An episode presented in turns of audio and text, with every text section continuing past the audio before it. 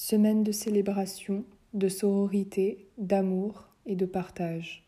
Pendant l'heure qui suit, je vais vous parler des 13 livres écrits par des femmes que j'ai lus en un an. Attachez vos ceintures, les découvertes seront renversantes.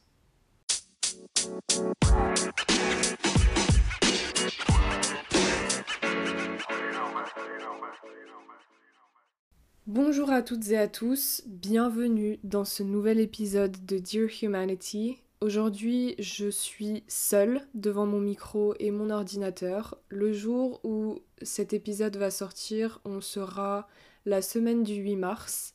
Le 8 mars, on célèbre la journée internationale de la protection des droits des femmes partout dans le monde. Et j'ai décidé du coup de vous partager les livres qui ont été écrits par des autrices que j'ai lus euh, pendant les 365 derniers jours. Il y en a au total 13. Je vais essayer de ne pas trop vous les spoiler pour ceux qui voudraient les lire euh, ou qui sont peut-être en train de les lire parce qu'il y en a qui sont quand même assez populaires. Euh, en tout cas, je vais faire des résumés je, enfin, sais même pas si on pourrait appeler ça vraiment des résumés parce que je vais essayer de pas être trop longue non plus. Mais euh, je vais probablement vous lire certains passages de certains livres euh, qui m'ont particulièrement marqué. Et puis euh, donner un peu mon ressenti aussi, mon avis sur tel ou tel livre, qui n'est évidemment que mon humble avis et que vous n'êtes pas obligé de partager. Et puis vous pouvez avoir des perceptions différentes du livre, c'est euh, normal et heureusement d'ailleurs. Donc on va commencer sans plus attendre. Le premier livre dont j'aimerais vous parler, c'est celui qui se nomme Prodigieuse créature, dont l'autrice est euh, Tracy Chevalier. C'est un livre qui a été publié aux éditions Folio, donc c'est un format poche.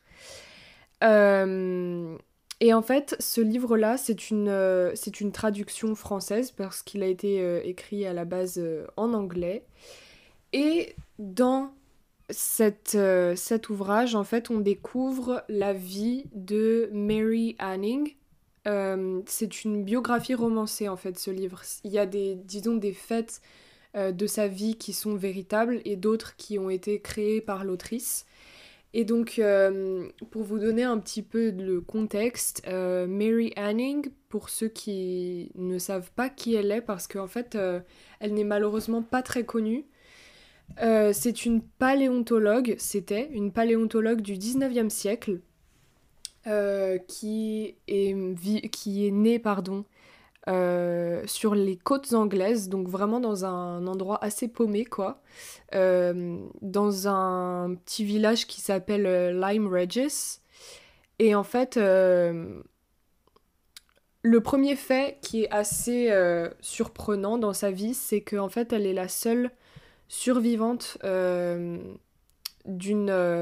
coup de foudre, en fait, littéralement.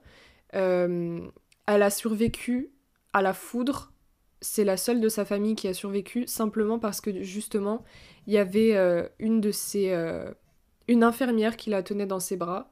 Et c'est la seule raison en fait pour laquelle elle n'est pas morte. Tout le reste de sa famille euh, a succombé du coup à, la foudre. Donc déjà sa vie toute petite a commencé de manière assez difficile et parce qu'elle s'est retrouvée orpheline au final et euh, elle, est, elle est restée très très longtemps dans, dans son village natal, euh, Lyme Regis. Euh, qui c'est au bord de la mer en fait. C'est vraiment juste, juste à côté. Et en fait, elle passait toutes ses journées, pendant des années, elle a passé la majorité de ses journées sur la plage de Lyme Regis, où en fait, elle a fini par faire des découvertes qui, qui font qu'aujourd'hui, c'est une un personnage anglais assez euh, connu, quoique pas assez. Euh, en fait, elle a découvert, elle, a, elle s'est trouvé une passion pour les fossiles.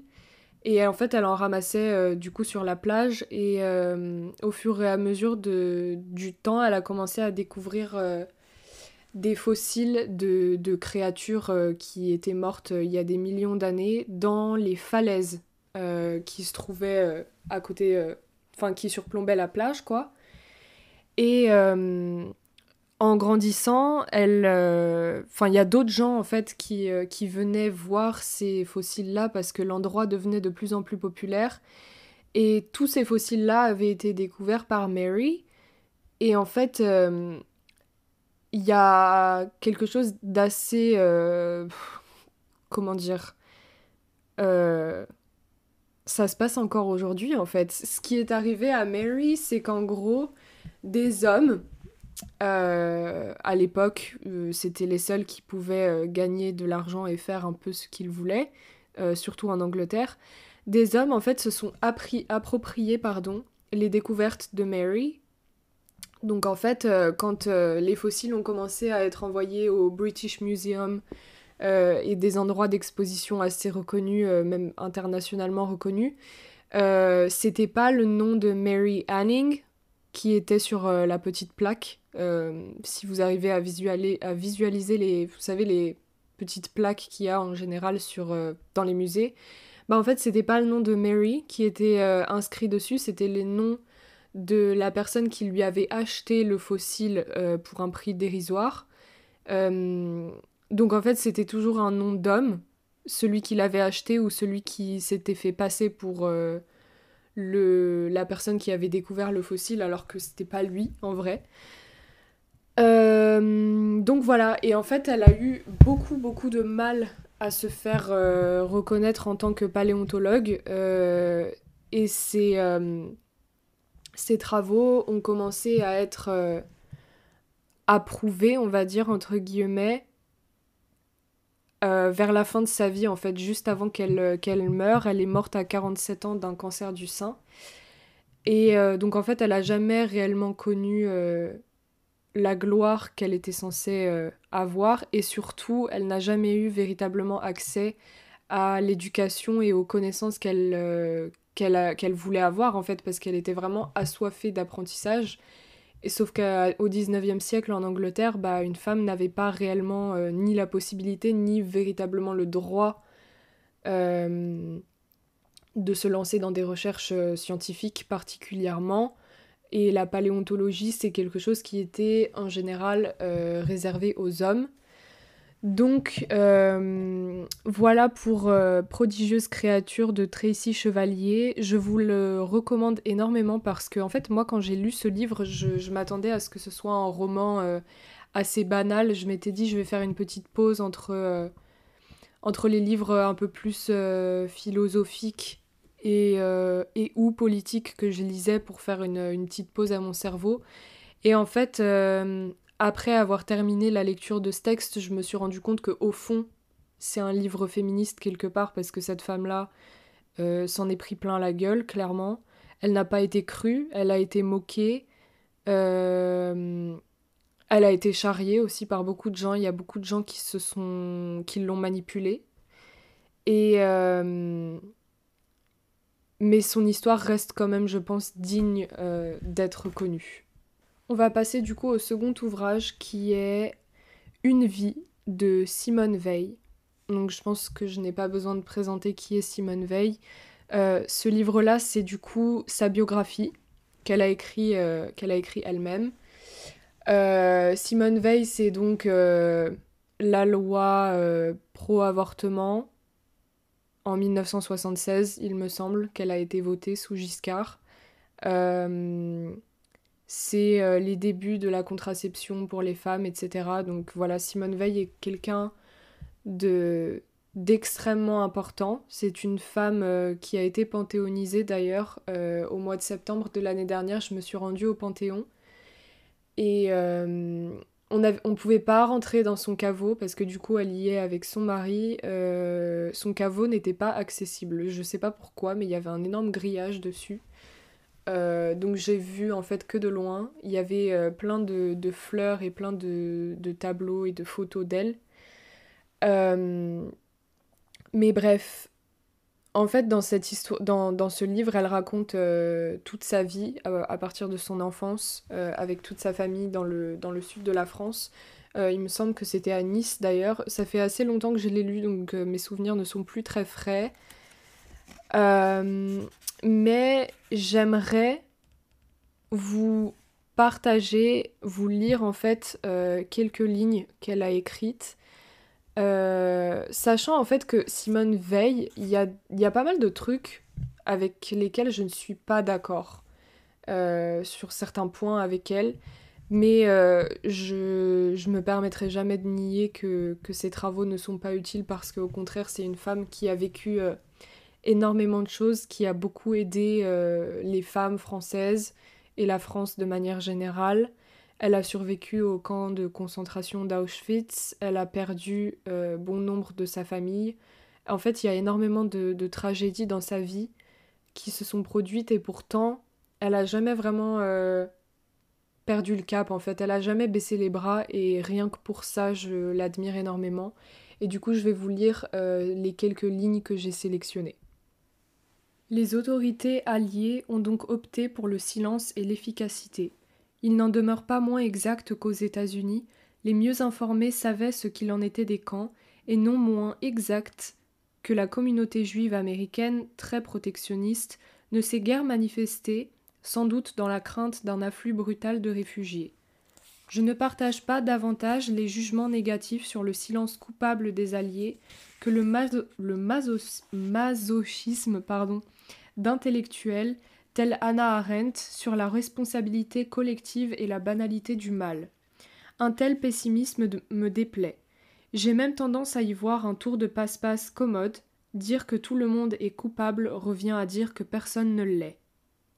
C'est la solution désespérée d'une Allemande qui cherche à tout prix à sauver son pays, à noyer la responsabilité nazie dans une responsabilité plus diffuse, si impersonnelle qu'elle finit par ne plus rien signifier. La mauvaise conscience générale permet à chacun de se gratifier d'une bonne conscience individuelle. Ce n'est pas moi qui suis responsable, puisque tout le monde l'est.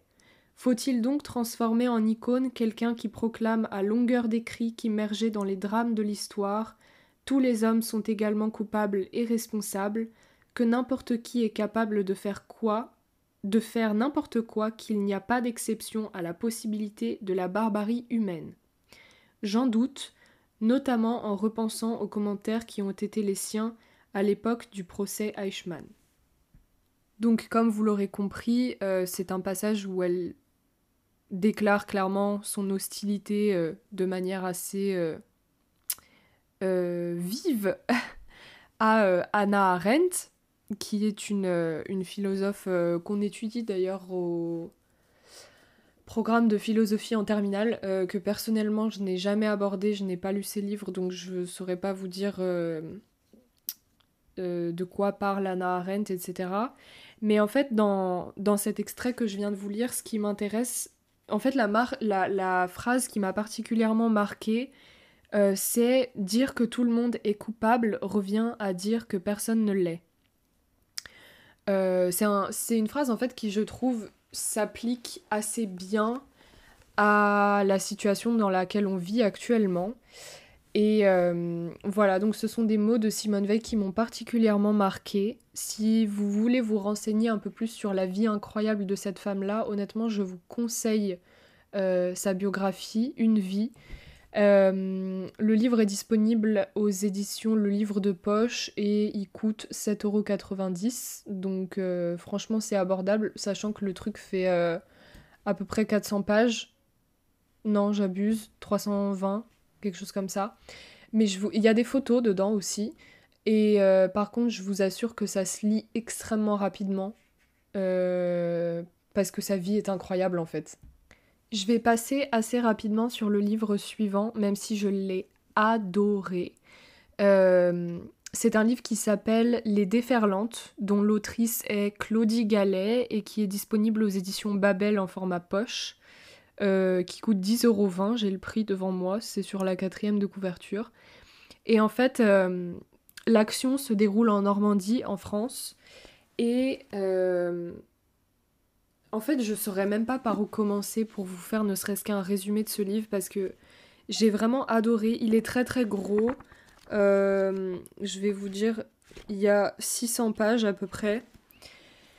Mais en fait, l'histoire est tellement entraînante et moi, ça m'a vraiment justement fait une pause euh, dans tous les livres assez euh, sociétaux que je lisais jusque-là. Ça m'a fait une véritable pause en fait de, de pouvoir m'immerger dans le quotidien de, de quelques personnages, euh, sachant qu'en plus la Normandie c'est une, une région que j'aime énormément. Et donc en fait je pouvais euh, ne serait-ce que visualiser un peu ce qui, euh, ce qui se passait et même les, le, le bruit des vagues, etc. Ça m'a fait énormément de bien. L'histoire est extrêmement intéressante, c'est un peu un plot twist en mode secret de famille. Euh, c'est d'ailleurs même, je dirais, plus, plusieurs secrets de famille qui sont entremêlés. Euh, il y a question d'un enfant euh, qui a été abandonné et qui a été adopté de manière cachée, donc qui a dû changer de prénom, etc.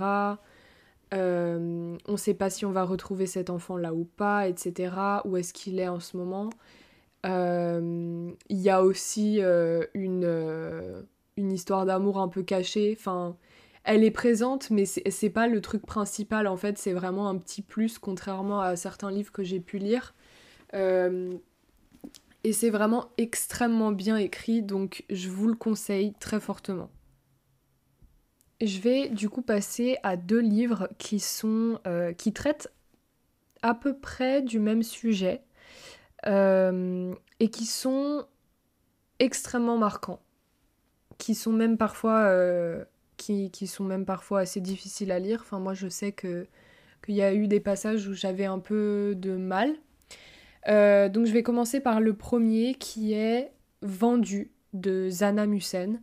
Euh, vous avez peut-être déjà entendu parler de cette femme-là parce que c'est une affaire qui a fait scandale. C'était dans les années donc 1980.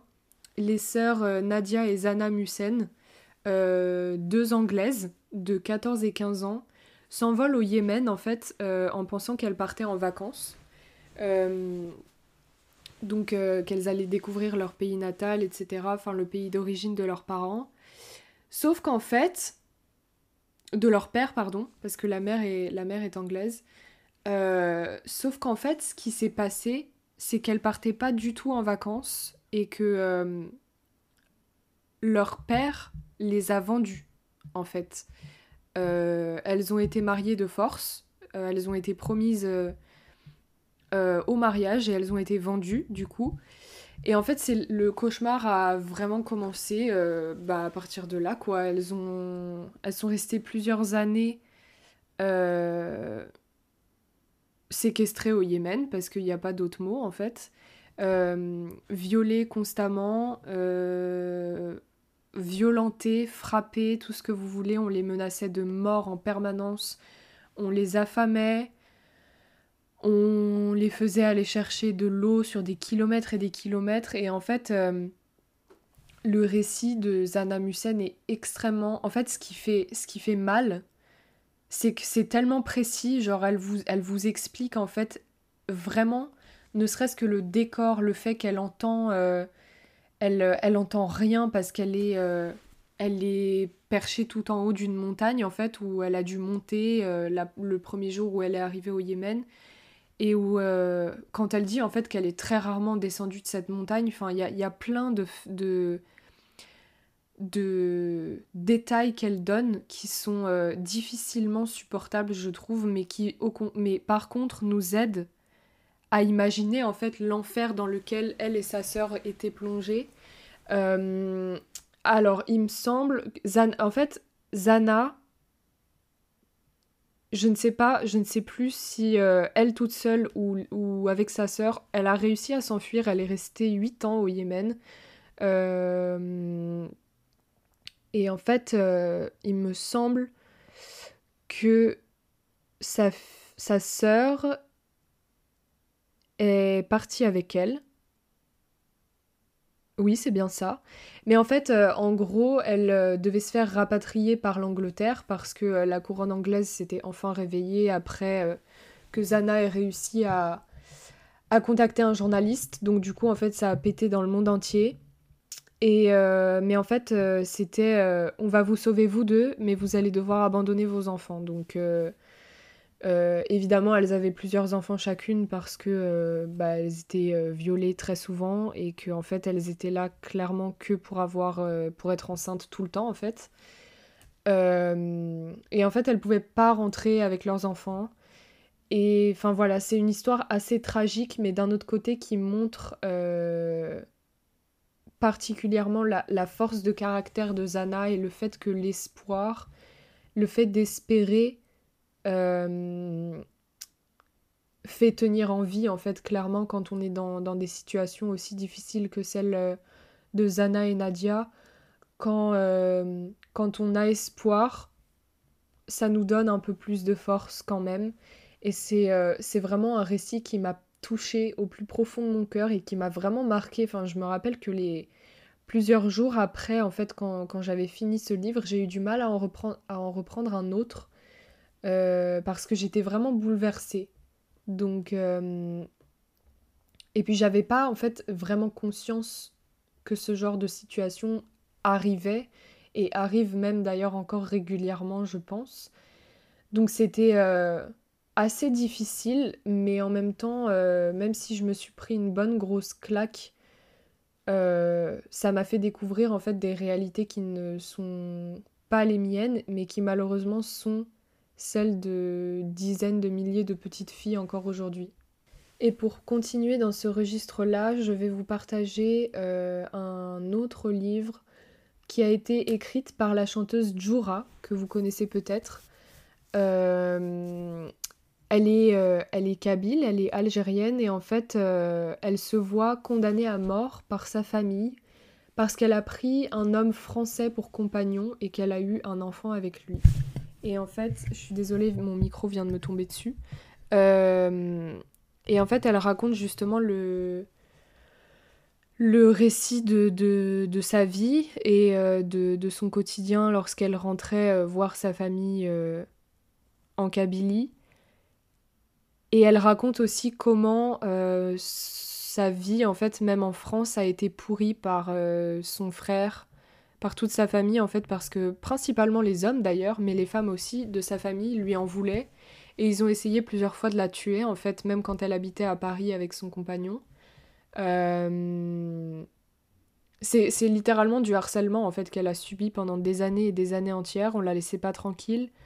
Euh, parce qu'elle avait décidé de, se mettre en ménage avec un homme français et pas un homme euh, de, de, son village en fait qui devait qui était censé être choisi par, par sa famille. Elle a décidé de se rebeller et en fait sa famille lui fait clairement payer le prix de, de cet acte-là.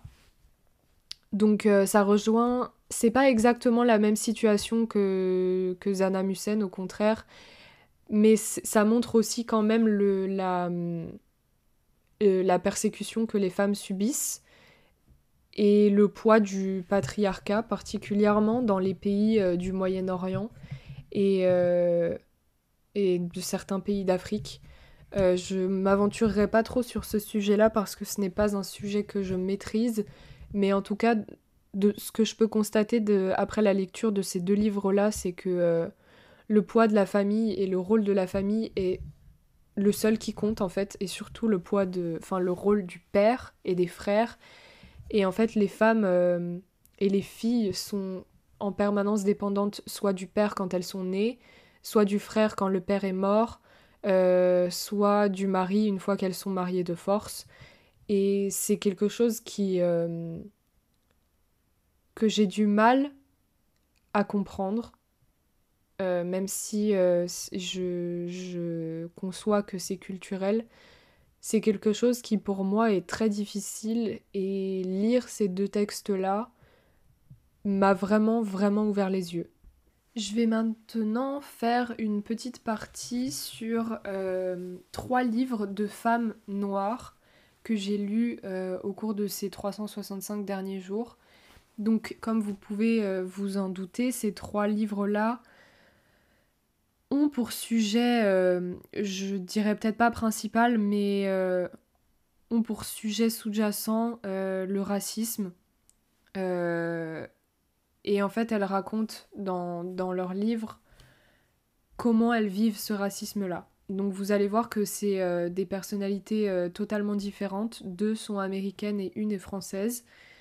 Et c'est des réalités différentes, c'est des expériences différentes, des combats différents, mais la couleur de leur peau fait qu'elles ont vécu des choses en commun. Et je vais commencer par vous parler de du livre euh, qui s'appelle Lettre à Adama et qui a été du coup écrit par Assa Traoré, la frère de la sœur pardon, la sœur d'Adama Traoré. Je pense en fait que quand je vous dis ça, vous j'ai peut-être même pas besoin de vous expliquer euh, le commencement de cette histoire parce que c'est quelque chose qui a profondément marqué la France. Euh, mais pour ceux et celles qui ne savent peut-être pas ce qui s'est passé, le 19 juillet 2016, euh, Adama Traoré a été assassiné par des policiers, par des gendarmes, pardon, dans, dans une gendarmerie. Dans la gendarmerie de Persan, pour être tout à fait exact. Et en fait, Adama, Assa, pardon, comme le nom, euh, comme le titre du livre l'indique, euh, adresse une très très très longue lettre à son frère décédé Adama, où elle, euh, elle lui raconte son histoire et qu'est-ce qui, s'est passé en fait, comme si elle lui expliquait vraiment de A à Z tout ce qui s'est passé et comment elle, elle a vécu justement ce drame-là. Et elle raconte euh, déjà, elle témoigne de sa colère qui est parfaitement justifiée. Elle, euh, elle prend les lecteurs à témoin aussi. Euh, moi, j'avoue que je me suis fait pas mal. Je me suis fait. je me suis pris pas mal de claques en fait en la lisant parce qu'elle a, elle a une écriture qui est très incisive, très offensive en fait. Enfin, vraiment, vous vous êtes pris à témoin de manière assez violente, mais, euh, mais ça se prête au contexte en fait. Et c'est tout à fait compréhensible. Et j'aimerais partager avec vous euh, deux citations, donc euh, deux, deux, phrases qu'elle qu'elle a écrites dans son livre, qui m'ont particulièrement marqué. Donc comme vous pouvez l'imaginer, c'est un livre qui traite principalement des violences policières et de l'impunité des forces de l'ordre qui parfois se permettent d'utiliser la violence et d'en user à tort et à travers, et voire même d'en abuser, ce qui a clairement été le cas pour euh, dans, dans la situation d'Adama Traoré, puisqu'il en a même perdu la vie. Et donc ces deux citations sont les suivantes. Pourquoi même les plus jeunes prennent-ils la fuite quand ils aperçoivent les forces de l'ordre? Et ça, je vous promets que quand je l'ai lu, je me suis vraiment euh, pris une claque en fait parce que elle vous pose la question comme ça mais en fait vous vous rendez compte mais vous vous rendez compte que vous avez enfin la réponse vous la connaissez au fond de vous que vous soyez blanc, noir, jaune, violet la réponse on la connaît tous. La réponse à cette question c'est parce qu'ils ont peur. Sauf que ça devrait pas être le cas en fait on nous a toujours dit que la police était là pour nous protéger, que la France est un état de droit, Sauf que c'est un état de droit quand ça l'arrange et pour qui elle le souhaite, mais pas pour tout le monde. On est, ce serait vraiment un mensonge de dire qu'on est tous égaux face à la justice, euh, parce que euh, et je vous recommande sincèrement de lire le livre de ce livre-là d'Assa Traoré parce qu'il y en a un deuxième, où en fait elle explique par la suite tout ce qui va arriver à, à sa famille et à elle. Euh, parce qu'elle ne s'est pas tue en fait. Euh, deux ou trois de ses frères vont être mis en prison pour des actes qu'ils n'ont pas faits. Elle va être mise en garde à vue des dizaines de fois. Euh, on va les harceler, on va les insulter, on va les menacer de mort, de plein de choses absolument abominables, juste pour qu'ils se taisent en fait et pour qu'ils arrêtent de dire et de montrer et de crier haut et fort que la police est responsable et que l'État français n'y a absolument rien fait. Euh, parce que ça, en fait, c'est quelque chose que vous n'allez pas entendre dans les médias. C'est pas quelque chose qui a été massivement médiatisé dans les médias euh, comparé au fait que Adama Traoré est mort. Euh, ce qui est advenu par la suite à la famille de cet homme est tout aussi abominable que ce que lui a vécu. Et c'est fait d'une manière vraiment euh, purement destinée à nuire, en fait. C'est vraiment dans le but de nuire. Et en fait, quand je me dis que c'est l'État français qui a instigé ça, euh, ça passe pas dans ma tête. Vraiment, ça ne passe pas. Et la deuxième citation que je voulais vous partager, euh, qui rejoint du coup un peu ce que je disais en fait, c'est la suivante. le pouvoir achève des vies, c'est lui qu'il faut sommer de retrouver son calme et sa raison démocratique. Et je vais mettre un point ici, je pense que vous avez compris mon propos. Et je vous invite très sincèrement à découvrir les mots d'Assa Traoré pour son frère parce qu'ils sont pleins de force, pleins de, de tendresse, d'amour et aussi de promesses de, de combat et de justice. Je vais continuer avec un livre euh, en anglais euh, qui se nomme The Bluest Eye, qui est un livre euh, dont l'autrice est Toni Morrison, que vous connaissez très probablement. C'est une femme américaine absolument incroyable. Elle a reçu nombre de prix pour ses œuvres littéraires, dont le prix Pulitzer pour son livre Beloved. Et euh, dans, en fait, dans The Bluest Eye, elle raconte l'histoire d'une euh, jeune fille et de sa famille euh, qui vit dans les États du sud des États-Unis dans les années 1930-40. Et elle raconte le quotidien de cette, de cette petite fille qui se nomme Pecola. Il me semble que ça se prononce comme ça.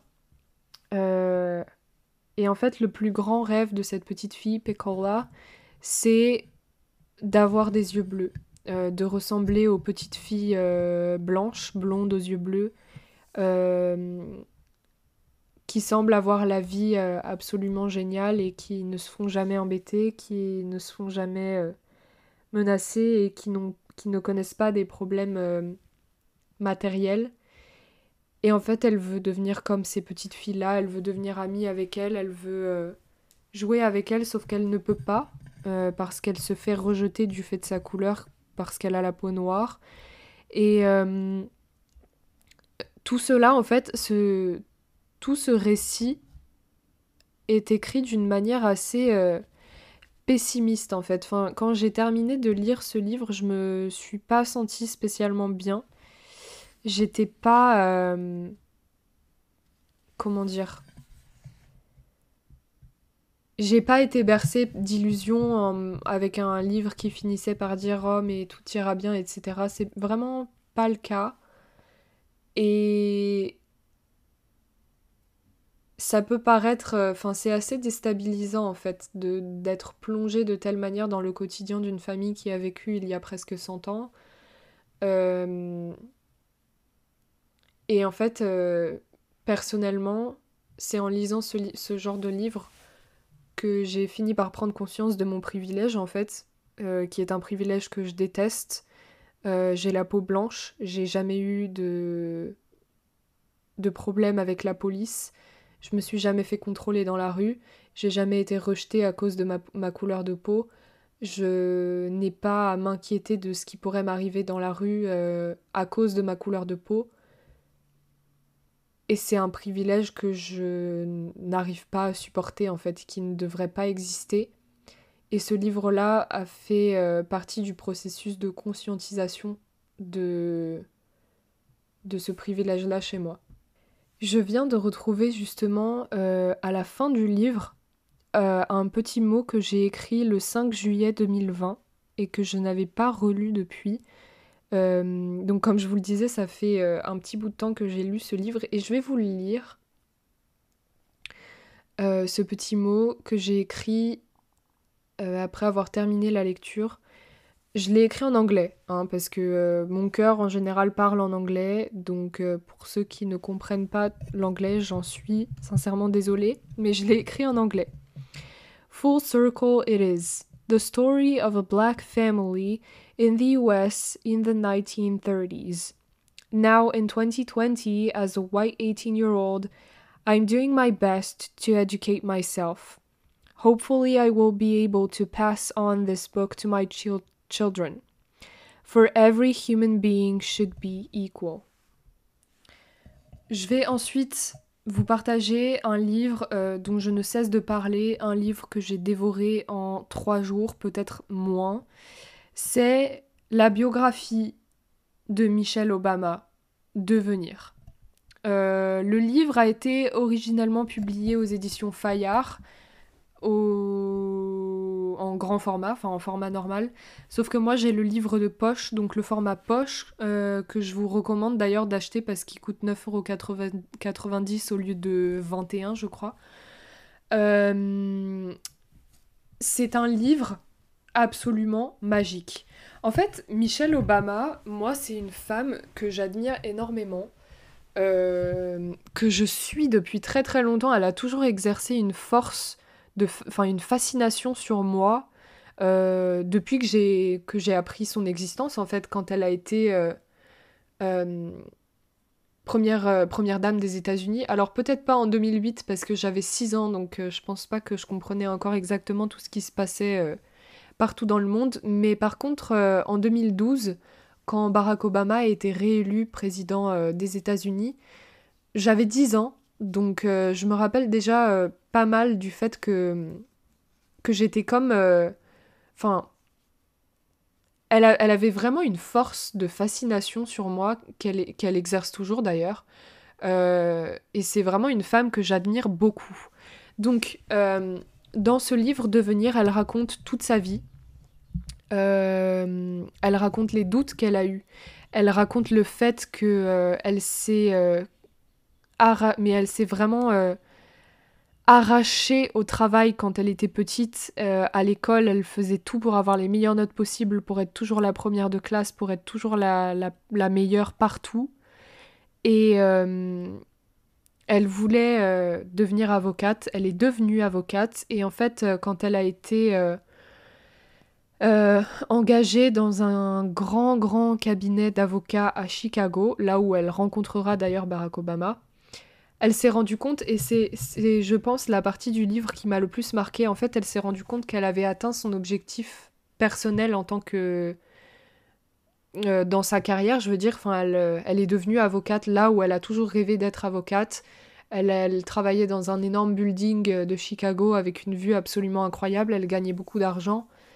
Et en fait, il y a une phrase qu'elle dit euh, qui m'a particulièrement marquée et que je garde toujours à l'esprit. Elle dit que je gagnais en fait des mille et des cents, mais j'avais personne avec qui partager cet argent-là. J'étais seule, je n'avais pas de compagnon, je n'avais pas d'enfant, pas même d'animal. Et quand je rentrais chez moi, j'étais seule en fait. Et les seules personnes qui me tenaient compagnie, c'était ma famille. Euh, de, qui de qui elle avait dû s'éloigner d'ailleurs parce qu'ils n'habitaient pas dans le même quartier de, Chicago. Euh, et en fait, c'est un truc qui m'a un peu euh, fait prendre conscience que. Enfin, je le savais déjà avant, j'avais déjà eu l'occasion de le comprendre avant, mais quand elle l'a dit, je me suis vraiment rendu compte que l'argent ne fait pas tout et que l'argent, effectivement, n'achète pas le bonheur. Euh, elle raconte aussi les dessous des présidentielles de 2008 et de 2012 de, de son mari Barack Obama. Et euh, du coup, ça donne vraiment un avis euh, très intime, en fait, déjà avec Barack Obama et avec euh, leur fille, plus tard Sacha et Malia. mais ça donne aussi un point de vue extrêmement intéressant sur comment se, se construit une campagne présidentielle aux États-Unis, comment ça se passe, quel est le, le, le rôle de la Première Dame, qui joue d'ailleurs un rôle extrêmement important dans, dans la candidature de son mari qui a un rôle de soutien, qui euh, est aussi là pour lui faire de la pub, mais bon, enfin, comme, euh, comme dans tous les pays euh, démocratiques un peu. et je vais vous lire du coup les pages 721 et 722 de, de ce livre-là. Je vais vous les partager parce que c'est des pages qui m'ont particulièrement marqué. donc vous inquiétez pas, cette fois le livre est en français. Donc c'est assez long, mais euh, ça parle d'un sujet que toutes les filles et les femmes qui écoutent cet épisode vont reconnaître comme personnel, je pense. Quelques semaines avant l'élection, la presse a exhumé un enregistrement de Donald Trump qui, ayant un instant baissé sa garde, se, se vantait en 2005 auprès d'un animateur de télévision d'agresser sexuellement les femmes en employant un langage si obscène et si vulgaire que les médias eux-mêmes ne savaient plus comment le citer sans transgresser les principes les plus élémentaires de décence. Au bout du compte, ces principes ont tout simplement été foulés aux pieds pour laisser place à la voix du candidat. Quand j'ai entendu cet extrait, je n'en ai pas cru mes oreilles. Et pourtant, il y avait quelque chose de douloureusement familier dans le ton menaçant et l'outrecuidance machiste de ses propos. Je peux te faire du mal et m'en tirer à bon compte, disait-il. C'était une expression de haine qui n'avait généralement pas sa place dans les milieux convenables, mais elle restait terriblement vivante dans la conscience collective de notre société supposément éclairée, vivante et suffisamment acceptée pour que quelqu'un comme Donald Trump puisse l'exprimer avec une telle désinvolture. Chaque femme de ma connaissance la reconnaissait. Chaque personne à qui l'on a fait un jour ressentir qu'elle était autre la reconnaissait. C'était précisément ce que tant d'entre nous espéraient que nos enfants n'auraient jamais à vivre et que pourtant ils vivraient probablement. La domination, voire la menace de domination, est une forme de déshumanisation. C'est la forme la plus sordide du pouvoir. Je tremblais de rage après avoir entendu cet enregistrement. Je devais intervenir dans un meeting de Clinton, d'Hillary Clinton, pardon, la semaine suivante, et au lieu de m'en tenir à vanter ses qualités, je me suis senti tenu de réagir directement aux propos de Trump, de contrer sa voix par la mienne. J'ai préparé mon discours dans une chambre de l'hôpital Walter Reed, où ma mère venait de se faire opérer du dos, laissant libre cours à mes réflexions. J'avais si souvent été moquée et menacée, rabaissée pour être noire, femme et franche. J'avais senti peser les regards sarcastiques sur mon physique, sur la place que j'occupais littéralement dans le monde. J'avais vu Donald Trump traquer physiquement Hillary Clinton pendant un débat, la suivant pendant qu'elle parlait, s'approchant de trop près, essayant de l'écraser de sa présence. Je peux te faire du mal et m'en tirer à bon compte. Les femmes subissent ce type de vexation tout au long de leur vie, sous forme de sifflets, de pelotage, d'agression, d'oppression. Ces conduites nous blessent. Elles consument notre force. Certaines blessures sont si petites qu'elles ne laissent presque aucune trace. D'autres, énormes et béantes, laissent des cicatrices qui ne se refermeront jamais. Quoi qu'il en soit, elles s'accumulent. Nous les portons sur nous, partout, en allant à l'école ou au travail, et en rentrant à la maison, chez nous, en élevant nos enfants dans nos lieux de culte, à chaque fois que nous essayons d'avancer.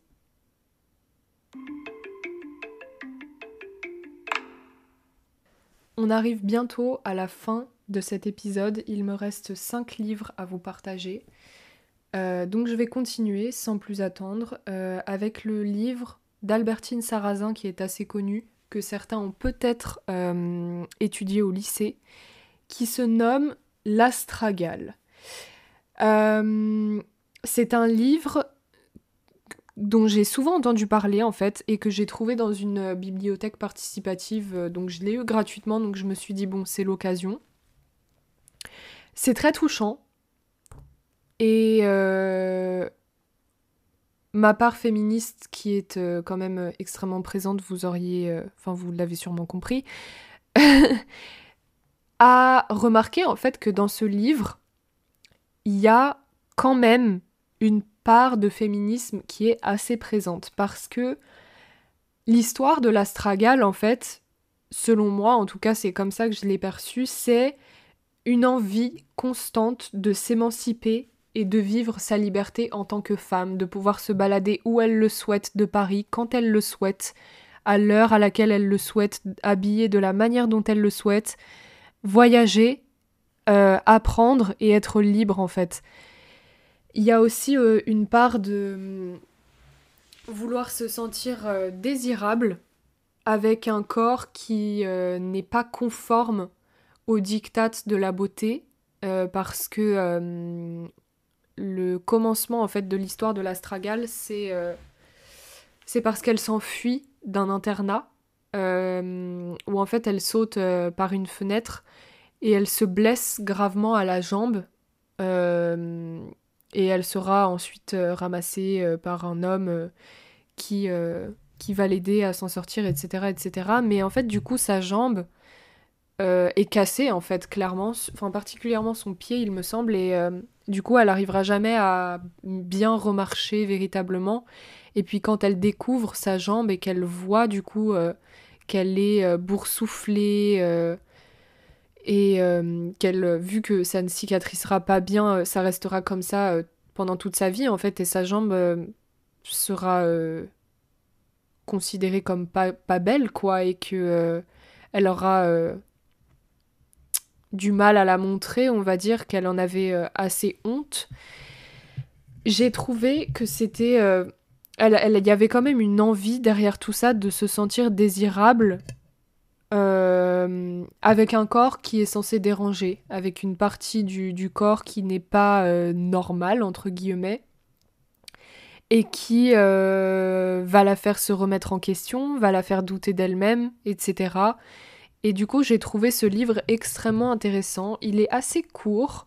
Il est disponible aux éditions Le Livre de Poche. Je n'ai pas le prix euh, sur le livre en fait parce que j'ai une version qui est assez vieille.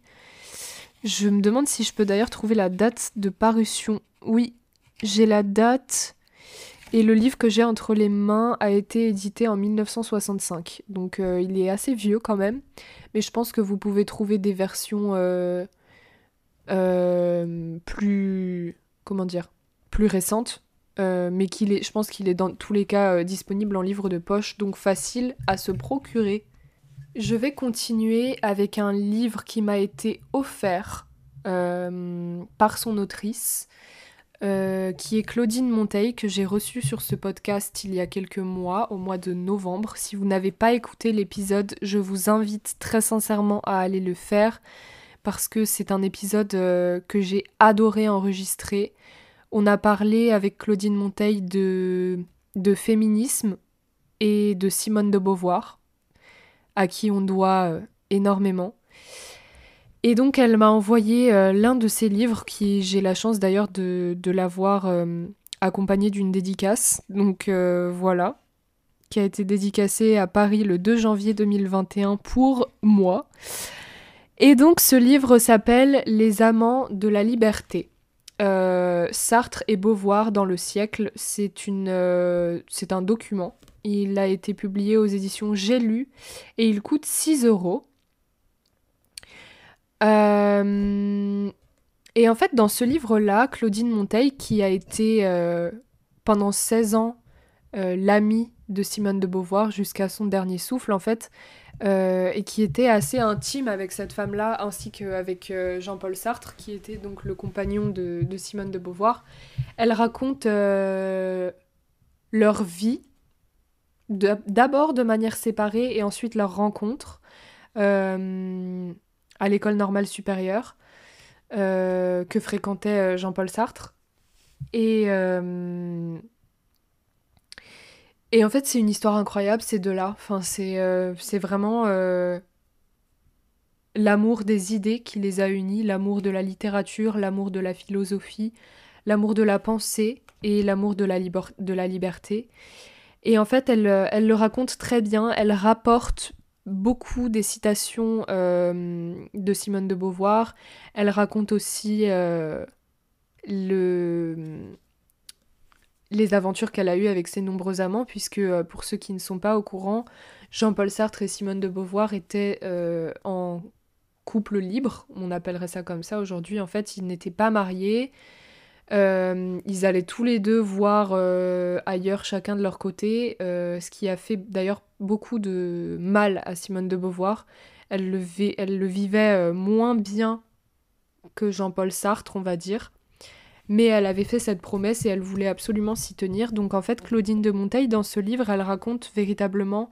c'est comme un peu deux biographies, bon, résumées, hein, bien sûr, mes deux biographies euh, mises en parallèle et j'ai trouvé ce concept assez intéressant. J'ai beaucoup aimé lire le livre et je vous conseille, euh, si ça vous intéresse, de vous renseigner sur Simone de Beauvoir et sur Jean-Paul Sartre, de lire Les Amants de la Liberté.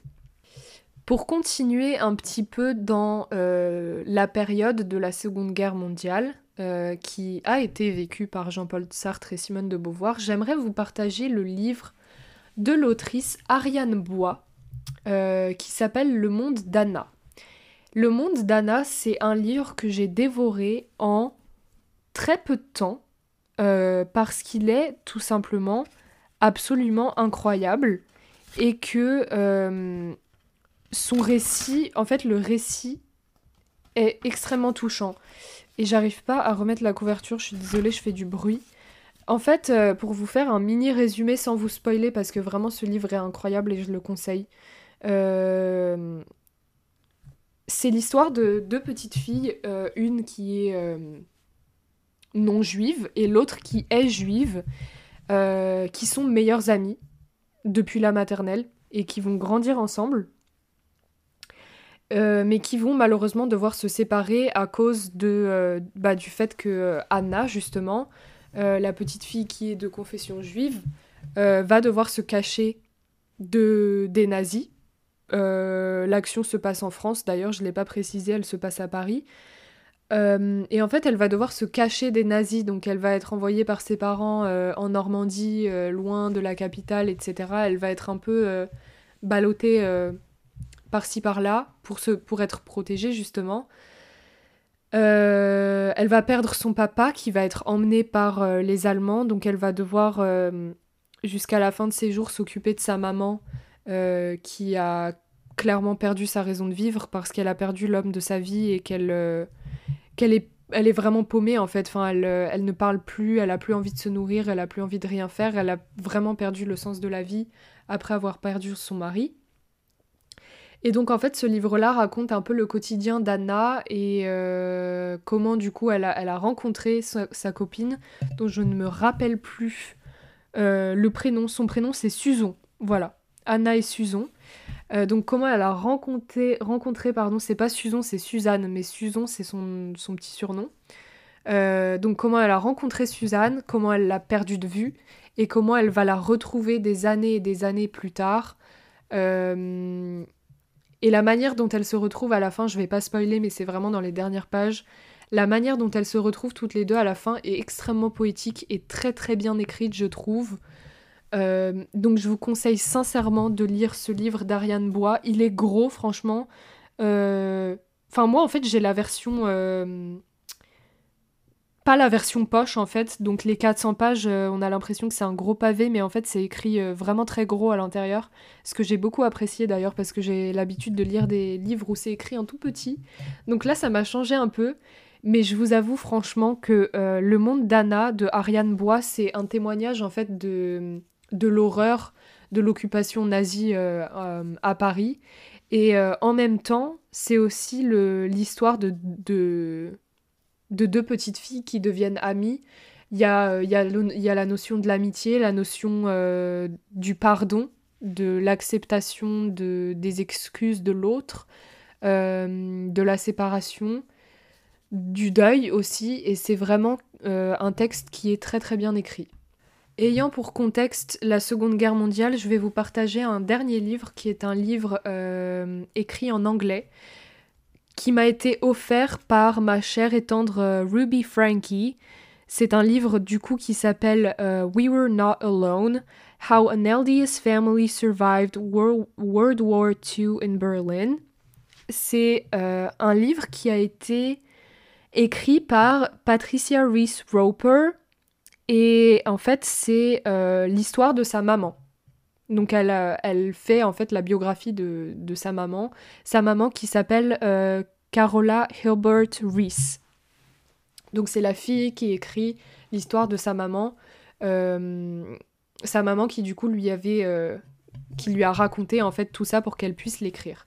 Et ce livre là, d'ailleurs, je vais juste faire une petite aparté pour ceux qui ne savent pas ce que ce ce que signifie LDS.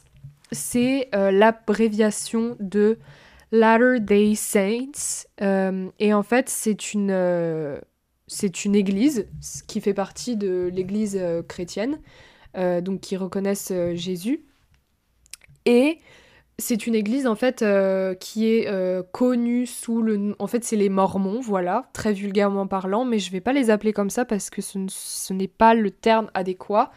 C'est des gens qui font partie euh, de l'église de Jésus-Christ des saints derniers jours. Et en fait LDS c'est l'abréviation pour que ce soit plus court parce que en vrai ça fait The Church of Jesus Christ of Latter-day Saints. Et en fait c'est très long. Donc il y a des gens qui abrègent mais moi je ne me permettrai pas de faire ça et en fait, donc c'est euh, une famille euh, qui d'abord vivait, il me semble, dans l'ouest de l'Allemagne et qui a dû déménager à Berlin justement pour suivre le papa parce qu'il avait trouvé un, nouveau travail.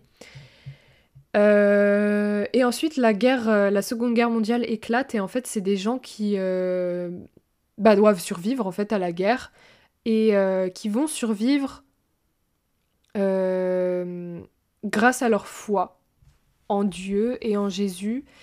Et c'est un livre qui m'a énormément, énormément touchée parce que, étant moi-même croyante et étant moi-même chrétienne, euh, même si je ne fais pas partie de cette église-là en particulier, euh, j'ai vraiment pu euh, me reconnaître dans cette histoire-là, même si je n'ai évidemment pas vécu la guerre parce que je n'étais pas née à cette époque-là. Mais euh, en fait, la manière dont c'est raconté est vraiment extrêmement, extrêmement belle. Et c'est un témoignage qui m'a énormément, énormément touchée. Et j'aimerais vous partager euh, la page 210, en fait, que j'ai marquée. C'est la seule page que j'ai cornée d'ailleurs. J'aurais peut-être dû en corner plus parce que j'ai été vraiment très, très touchée par ce récit. Donc le livre est en anglais, donc encore une fois je vais me permettre de lire en anglais. Je suis désolée pour ceux qui ne comprendront pas. Euh, j'aurais du mal à traduire ce qui est écrit euh, dans les lignes que je vais vous lire. Just remember to always live it so that Zion is where you are. Euh, Zion, je fais une aparté, c'est en gros, on peut dire ça, on peut considérer ça comme le paradis sur terre. Donc, just remember to always live to always live it so that Zion is where you are, Mother added. We'll see you again. The Major smiled as he patted my arm. I know it. In every Christ like person we meet, we'll see the faces of the Hilbert family. We shall always find those we share his pure love with, with in Zion. Mother stepped beside the Major and hugged his strong arm to her frail frame. God be with you, she whispered. He was obviously touched deeply as he stroked her hair and finished the words to the song Until We Meet Again.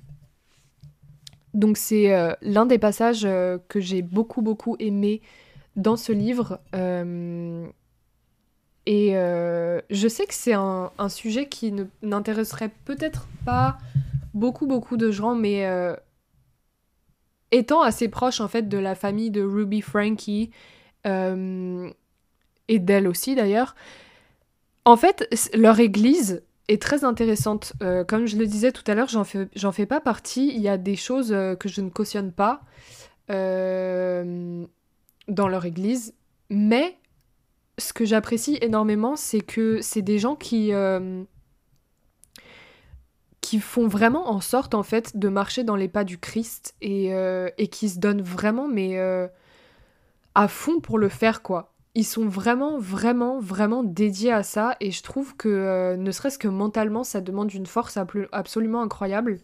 Et j'ai adoré lire ce livre, c'est vraiment un truc que je pense je vais le relire en fait. Donc si ça vous intéresse, c'est vraiment, euh, enfin c'est un récit de la Seconde Guerre mondiale, mais vécu par des personnes qui, euh, qui sont croyantes et qui vraiment mettent euh, toutes les choses qu'elles ne peuvent pas contrôler entre les mains de, du Seigneur.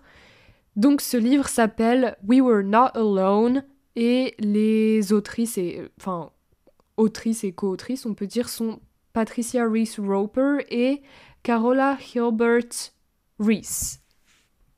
J'arrive à la fin de cet épisode et ça fait presque une heure que je vous parle de mes livres que je chéris tant. Je vais vous partager ici euh, le livre que j'ai terminé de lire hier. Donc on est à l'heure où j'enregistre cet épisode le 27 février. J'ai terminé de, de lire ce livre le 26 au soir et je me suis pris une grosse claque. Ce livre, c'est euh, Une chambre à soi, en anglais A Room of One's Own, de l'autrice, la seule et l'unique, Virginia Woolf. Euh, et la préface a été écrite par Lorraine Bastide, que j'aime tant, vous le savez, je parle souvent d'elle. Et en fait, euh, ça faisait très longtemps que je voulais lire ce livre parce que Lorraine Bastide en parle énormément. Et je m'étais dit, bon, il faut vraiment que je lise ce texte parce que c'est un texte un peu fondateur du féminisme et c'est vraiment la base, quoi. Et je l'ai acheté euh, avec Sarah, qui va peut-être écouter cet épisode. Je l'ai acheté quand je suis allée à Toulouse au début du mois de janvier pour rendre visite à mon amie Sarah qui fait ses études à l'INSA Toulouse. Et on s'est rendu à la librairie Gilbert Joseph, juste à côté du Capitole. Euh, et, en fait, c'est Sarah qui m'a brandi ce livre et qui m'a dit Tiens, regarde, euh, il y a un livre qui est préfacé par Lorraine Bastide, ça t'intéressera peut-être. Et en fait, euh, elle ne savait pas que ce livre-là, j'avais très très envie de le lire et que j'avais jamais vraiment eu l'occasion ni le temps peut-être de l'acheter. Et je me suis dit Bon, c'est l'occasion rêvée. Je l'ai même fait tamponner avec le petit le petit truc Gilbert Joseph Toulouse, voilà. Et donc, euh, ça c'est pour la petite anecdote de l'achat de ce livre. Il est disponible aux éditions Le Livre de Poche Biblio, donc il est en format poche et il coûte 6,90€. Il a été préfacé par Lorraine Bastide, comme je le disais, et traduit de l'anglais par Sophie Chiari. Euh, je vais vous lire certaines euh, pages, donc ça va prendre pas mal de temps en fait, mais c'est les dernières pages vraiment qui sont euh, qui moi m'ont vraiment le plus marqué. Euh, mais dans ce livre-là, Virginia Woolf, c'est un essai euh, philosophique, donc ça je l'ai pas précisé, c'est un essai. Et en fait, au début, j'ai eu du mal à suivre parce qu'en fait, elle elle vous partage le fil de sa pensée, sauf que sa pensée va à 100 à l'heure et elle va partout. Elle, s'éparpille un peu partout, même si au fond, après, quand on a fini, on se rend compte que c'est très très bien construit et parfaitement réfléchi. J'ai eu du mal à me mettre dedans au début parce que euh, déjà, il y a beaucoup de, termes qui sont utilisés euh, dont je n'avais pas forcément la connaissance, donc j'étais obligée d'aller chercher ce que ça voulait dire ou d'essayer de, comprendre avec le contexte de la phrase. Donc ça m'a pris plusieurs, euh, jours pour essayer de, bien comprendre ce qui était dit.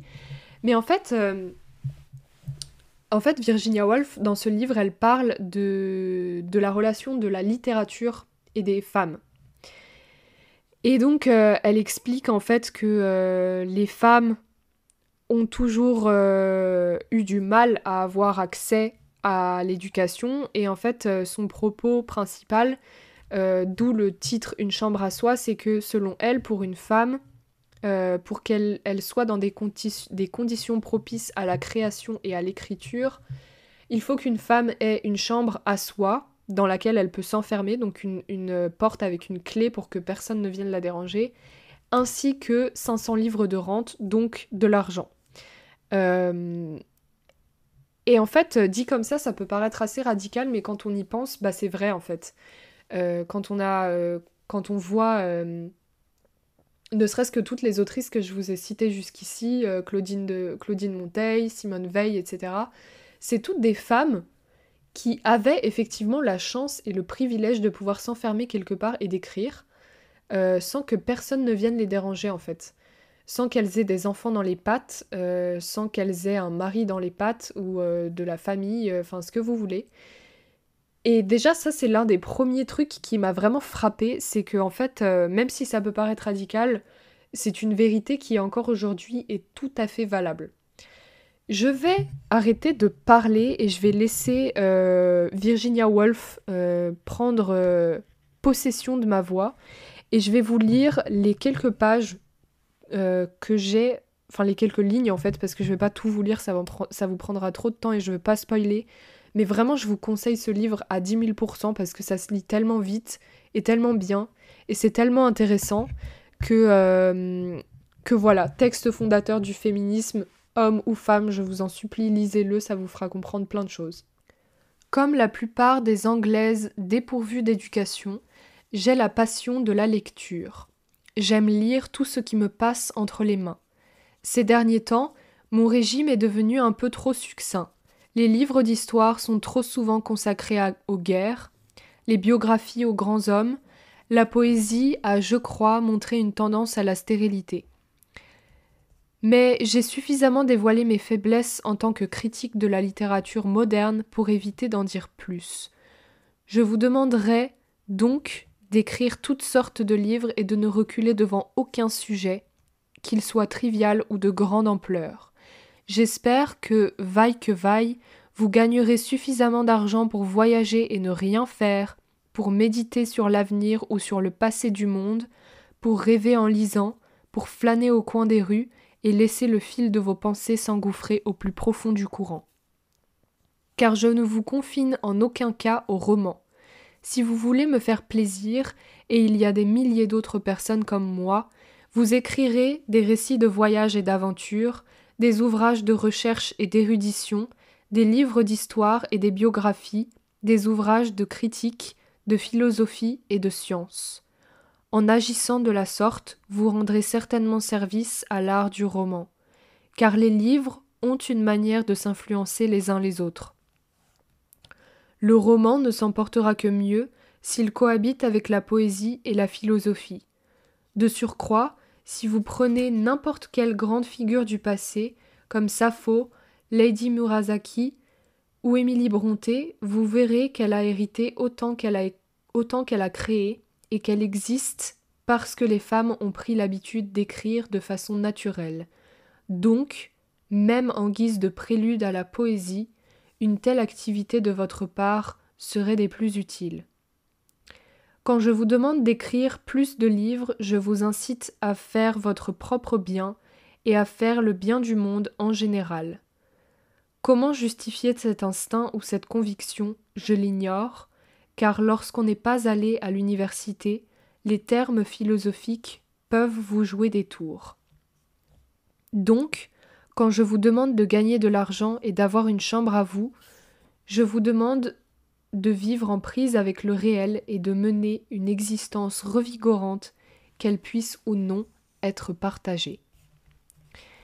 Voilà les quelques lignes que j'ai sélectionnées pour vous, euh, qui sont figurantes euh, dans Une chambre à soi de Virginia Woolf. Il y a beaucoup de choses que je pourrais dire euh, à propos de, des lignes que je viens de vous lire. Je les ai personnellement ressenties au, au plus profond de mon cœur et j'aimerais faire passer le message à toutes les filles, à toutes les femmes, à toutes mes sœurs qui écoutent actuellement ma voix, qui écoutent actuellement cet épisode. Écrivez, je vous en supplie, écrivez. Moi-même, j'écris, moi-même, je m'efforce de rendre Virginia Woolf fière, de continuer euh, son travail et de, continuer le, dur labeur qu'elle a mis en, route. Écrivez, je vous en supplie, et ne vous laissez jamais, absolument jamais contredire par un homme.